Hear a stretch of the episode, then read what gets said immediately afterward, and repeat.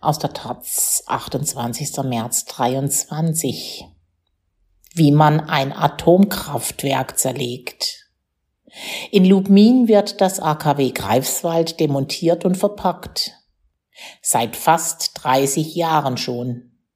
Warum dauert das so lang? Ein Besuch. Aus Lubmin Wolfgang Mulke. Sanft weht der Wind durch den Schilfgürtel des Seebads Lubmin am nordöstlichen Rand Deutschlands. Es ist eines der weniger populären Seebäder, liegt es doch noch weit vom offenen Meer entfernt. Von dort geht die Fahrt weiter, mitten ins Nichts Vorpommerns. Ein paar Kilometer dahinter öffnet sich am Straßenrand das weitläufige Gelände des Kernkraftwerks Lubmin. Man sieht die Reaktorgebäude von weitem, die kahlen Betonwände, die riesige Baustelle, die verbliebenen Verwaltungsgebäude. Neu ist die große Halle weit hinten auf dem Gelände, das Zwischenlager für alle möglichen radioaktiven Stoffe. Wohngebäude sind weit und breit nicht zu sehen. Der Landkreis ist mit gerade einmal 60 Einwohnern pro Quadratkilometer dünn besiedelt. In Hamburg teilen sich 2450 Menschen diese Fläche. Drinnen, Millimeter für Millimeter, arbeitet sich ein langes Sägeblatt durch einen radförmigen Stahlblock. Wasser kühlt die Schnittstelle. Zusammen mit den anfallenden Spänen bildet es eine Pampe, die unterhalb der Sägeanlage in ein gelbes Fass gespuckt wird. Noch misst der Stahlblock etwa einen halben Kubikmeter. Das ist zu groß für die Einheit, in der im Kernkraftwerk Lubmin an der Ostsee bei Greifswald gedacht wird. Das geltende Maß gibt eine Standardbox vor. Sie ist 120 Zentimeter lang und 80 Zentimeter breit wie hoch. Das Maß einer Europalette. In solchen Boxen verschwindet das einst größte Kernkraftwerk Europas nach und nach. Große Betonteile werden ebenso aufgestemmt und zertrümmert wie Schreibtische oder Sanitäranlagen, Kabelstränge oder Rohre, bis sie klein genug für die Behältnisse sind. Die Sägen haben noch viel zu tun, bis die einst insgesamt fünf aktiven Reaktorblöcke, die begonnenen Bauten und alles drumherum so weit zerlegt sind, dass die einzelnen Teile in die Transportbehälter passen. Ganz am Ende wird auch die Zerlegehalle selbst dieses Schicksal ereilen. Doch das werde noch dauern, sagt Kurt Radloff, Sprecher des Entsorgungswerks für Nuklearanlagen, EWN. Wir werden mit dem Rückbau der Anlagen Ende der 30er Jahre fertig sein. Aber dann haben wir immer noch die Großkomponenten. Der Rückbau der Zerlegehalle sei erst für die 60er Jahre geplant. Der Abbau eines Kraftwerks dauert länger als Aufbau und Betriebszeit zusammen. Die Zwischenlagerung des hochradioaktiven Abfalls wird aus heutiger Sicht wohl noch länger dauern, wenn alles läuft wie erhofft. Das Standardmaß der Boxen hat seinen Grund. Jedes Gramm des einstigen Kraftwerks muss eine Freimessanlage passieren, bevor es das Gelände verlassen kann. Die beiden Anlagen stehen still in einem ehemaligen Hochregallager. Zwischen den Geräten, die das Ausmaß eines kleinen Wohnwagens haben, steht ein altes Transistorradio der DDR-Marke Stralsund und bringt etwas Leben in die Halle. Lass uns doch mal aufdrehen, dröhnt es aus dem Mund Udo Lindenbergs durch die Stille. Auch mitgebrachtes technisches Equipment muss erst durch die Prozedur des Freimessens. Die Arbeiter schieben es in das Gerät und beginnen die Messung. Eine Weile lang blinkt es grün und gelb, zum Glück nicht rot, dann ist klar, dass der Inhalt hinsichtlich seiner Strahlenbelastung sauber ist. So dauert es schon mal eine Dreiviertelstunde, bevor der Zutritt zum Gelände erlaubt ist. Beim Verlassen ist das Prozedere erneut vorgeschrieben. Kein noch so kleines kontaminiertes Stück darf das Gelände verlassen. Das VE-Kombinat Kernkraftwerke Bruno Leuschner, wie der gigantische Komplex am Greifswalder Bodden zur Eröffnung 1974 noch hieß, sollte sechs Blöcke erhalten. Damals arbeiteten mehr als 10.000 Beschäftigte auf dem Gelände. Fünf Blöcke gingen ans Netz, der letzte nur für gerade einmal drei Wochen. Der sechste wurde zwar komplett fertiggestellt, doch fehlten die radioaktiven Brennstoffe noch, als die Anlagen 1990 abgeschaltet wurden. Das zeitigt heute einen positiven Nebeneffekt. Besucher können sich im Block 6 einen Meiler im Originalzustand anschauen. Fünf Jahre nach dem Ende der Stromproduktion wurde der Rückbau genehmigt. Seit fast 30 Jahren fräsen, sägen und stemmen knapp 900 Beschäftigte die Reste auf Boxgröße zusammen. In Westdeutschland gab es in den 70er Jahren des vergangenen Jahrhunderts massiven Widerstand gegen die Kernkraft. Der Protest gegen die Hochrisikotechnologie zog Zehntausende an die Bauplätze. Die Bilder von Schlachten zwischen Polizei und Demonstranten zeigten die Härte, mit der der Staat die umstrittenen Reaktoren durchsetzen wollte. Manchmal war der Widerstand erfolgreich, etwa als der Plan für eine Wiederaufarbeitungsanlage im bayerischen Wackersdorf wieder in der Schublade verschwand.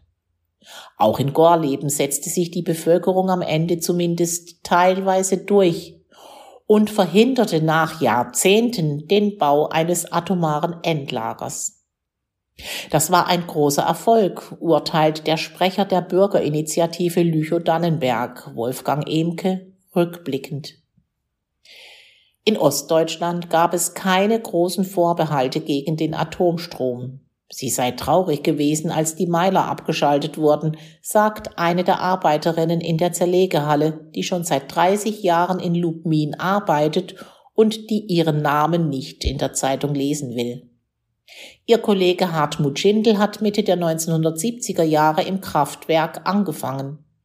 An der Sicherheit der Anlage hat er trotz mancher Berichte über gefährliche technische Unzulänglichkeiten keine Zweifel. Da sei übertrieben worden, sagt er. Jedem Störfall sei auf den Grund gegangen worden. Nur habe das niemand an die große Glocke gehängt. Bei den Umweltaktivisten der DDR standen andere Branchen im Fokus, etwa die Chemieindustrie. In der strukturschwachen Region am nordöstlichen Ende des Landes begrüßten die Menschen den Bau des Kernkraftwerks, das moderne Arbeitsplätze in die Region brachte. Diese Einstellung änderte sich auch nicht, nachdem einer der Physiker des Kernkraftwerks vor erheblichen Materialmängeln warnte, in deren Folge ein Störfall nicht mehr hätte kontrolliert werden können. Noch heute sind an den Seitenwänden der Reaktorgebäude große Klappen zu sehen. Sie sollten im Katastrophenfall geöffnet werden, um Druck abzulassen. So wäre radioaktiver Dampf einfach ausgetreten. Der Rückbau ist nicht nur in Lubmin eine jahrzehntelange Herausforderung. Derzeit liegen laut Öko-Institut für bundesweit 22 Reaktoren Abrissgenehmigungen vor. Grafenrheinfeld, Biblis Block A und Block B, ISA 1 Gundremmingen B, Philippsburg 1 und 2, Neckar-Westheim 1, Unterweser, Brunsbüttel, Mülheim-Kerlich, Stade, Obrigheim, Lingen, Hamm, Üntrop und Würgassen sowie das Kernkraftwerk Rheinsberg. Für weitere Blöcke wurden bereits Anträge auf eine Genehmigung gestellt. Die Komplexität hat womöglich auch mit einer Fahrlässigkeit in den Anfangsjahren der Atomkraft zu tun. Als die Anlagen in den 60er Jahren projektiert wurden, hat man sich keine Gedanken über das Stilllegen von Anlagen gemacht. Erst jetzt wurden und werden die Lösungen dafür entwickelt. Das Vorgehen ist hier überall gleich. Zunächst sollen die Brennelemente in einem Lagerbecken einige Jahre lang abklingen. Ältere werden gleich in Castorbehältern für hochradioaktives Material verstaut und in ein Zwischenlager auf dem Gelände gebracht.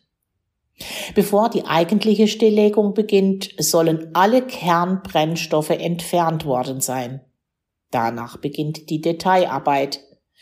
Meter für Meter werden die Materialien auf Kontamination untersucht und entsprechend eingeordnet. Grundsätzlich nimmt die Radioaktivität mit der Nähe zum Reaktor zu. Viele Teile sind nur oberflächlich kontaminiert, doch manche sind durch den Neutronenbeschuss selbst zur Strahlenquelle geworden, etwa die Reaktordruckbehälter.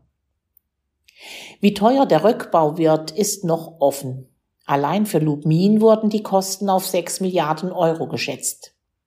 Inzwischen geht EWN von einem höheren einstelligen Milliardenbetrag aus. Der frühere Bundesumweltminister Jürgen Trittin hat die Gesamtkosten für den Rückbau einmal auf rund 60 Milliarden Euro geschätzt, die von den Stromkonzernen Vattenfall, E.ON RWE und ENBW sowie dem Bund aufgebracht werden müssen. Der Bund ist zudem für die beiden DDR-Kraftwerke Rheinsberg und Lubmin zuständig. Dazu kommen streng genommen bis zum endgültigen Ende der Kernkraft die Kosten für die Endlagerung des Atommülls. Das Geld dafür kommt aus dem vom Bund verwalteten Fonds, in den die einstigen Betreiber rund 23 Milliarden Euro eingezahlt haben. Den Abriss übernehmen darauf spezialisierte Unternehmen wie EWN oder auch Billfinger. Deko ist einer der am häufigsten verwendeten Begriffe in Lubmin. Es steht aber nicht für die Verschönerung von Räumen, sondern für die Dekontamination des Bauschutzes und des Schrotts. In der großen Zerlegehalle am Bodden befreien Arbeiter zum Beispiel mit Hochdruckwasserstrahlen Stahlbleche von verseuchten Oberflächen. Hier wird auch das schwach oder mäßig verseuchte Inventar auseinandergenommen. Die Arbeitsbereiche sind strikt abgeschirmt. Wer hinein will, erhält einen Dosimeter, der eine etwaige Strahlenbelastung misst und notfalls akustische Warnungen geben kann. Nun heißt es, sich nackt auszuziehen und in bereitgelegte Unterwäsche und einen orangefarbenen Overall zu schlüpfen. Erst dann öffnet sich die Hallentür. Auf dem Rückweg wartet eine Schleuse. 20, 19, 18, 17 zählt eine Frauenstimme die Messzeit herunter, fordert bei Null zum Umdrehen auf und beginnt die Messung erneut. Erst wenn keine Kontamination festgestellt wurde, öffnet sich die Schleuse und man darf wieder in den Umkleideraum. Der gefährliche Atomschrott ist längst im Zwischenlager untergebracht. 241 Meter lang und 186 Meter breit ist das Gebäude mit den acht Hallen, unter deren Dach in 20 Metern Höhe ein Kran die mit dem strahlenden Material gefüllten blauen Container stapelt. Fast ganz am Ende, in Halle 7, reihen sich die Reaktordruckbehälter aneinander. Erst die aus dem Kraftwerk Rheinsberg, dann die aus Lubmin. Halle 8 ist vom Rest noch einmal abgeschottet. Dort lagern die hochradioaktiven Hinterlassenschaften der AKW-Ära. Sie werden wohl noch Jahrzehnte in Lubmin bleiben, weil sich die Suche nach einem Endlager für den hochgefährlichen Atommüll verzögert.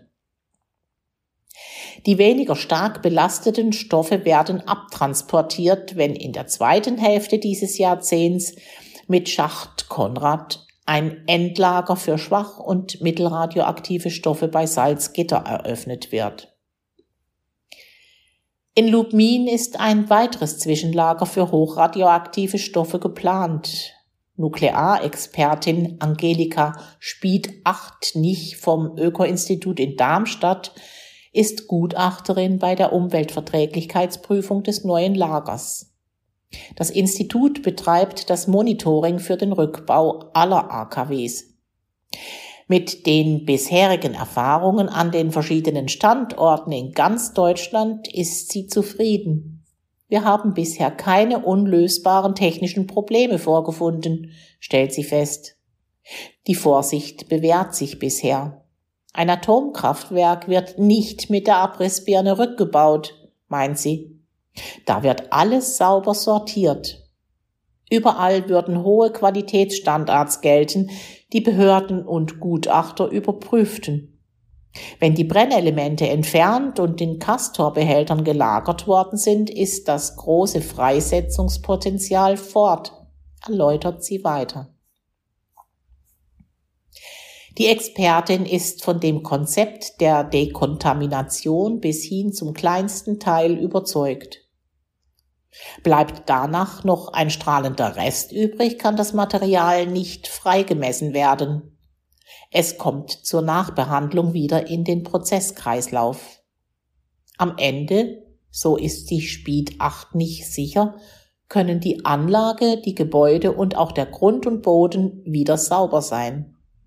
Die grüne Wiese ist möglich, versichert sie. Daran zweifeln manche Anwohner immer wieder und sorgen sich um die Gefahren durch Reststoffe. Laut Öko-Institut ist die Angst vor einer Strahlenbelastung unbegründet. Freigemessen wird nur bei einem Strahlenwert von 10 Mikrosievert. Der Freigabewert liegt um das 300-fache unter der natürlichen Strahlung, beruhigt Speed 8 nicht. Selbst wenn der Dosis jemand ausgeliefert wäre, bliebe das Risiko eines gesundheitlichen Schadens extrem gering. In Lubmin werden sich wohl auch nach abgeschlossenem Rückbau keine Schafe auf grüner Wiese tummeln. Das Areal wächst zum neuen Energiehub für die Versorgung mit Gas heran. Unweit des Kraftwerkareals kommen die beiden Ostsee-Pipelines Nord Stream 1 und 2 an.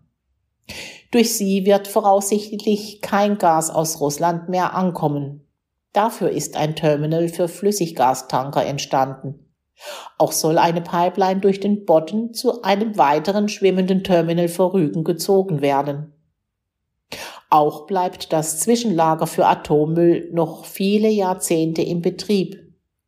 Zurück bleibt auch der sechste Reaktorblock.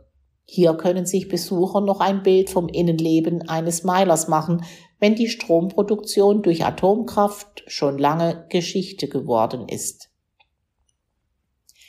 Der Atommüll wird dagegen noch viele Generationen belasten. Noch immer ist kein Platz für ein Endlager festgelegt worden. Eine Kommission soll nach wissenschaftlichen Kriterien eine geeignete Lagerstätte vorschlagen. Ein Ergebnis sollte Anfang der 30er Jahre vorliegen. Doch auch dieser Zeitplan ist nicht mehr zu halten. Wann die letzte radioaktive Hinterlassenschaft einen sicheren Lagerplatz gefunden hat, ist weiter offen.